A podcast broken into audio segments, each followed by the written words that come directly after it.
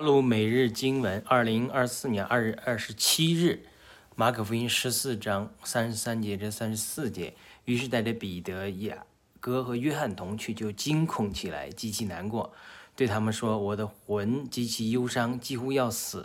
你们留在这里，并要警醒。”这个让我思考的就是，这个主耶稣他在克西马年祷告里的时候，他这个魂里惊奇的痛苦。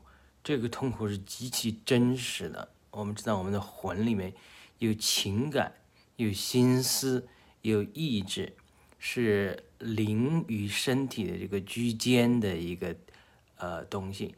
那我们的灵与神连接，我们的身体呃与物质世界连接。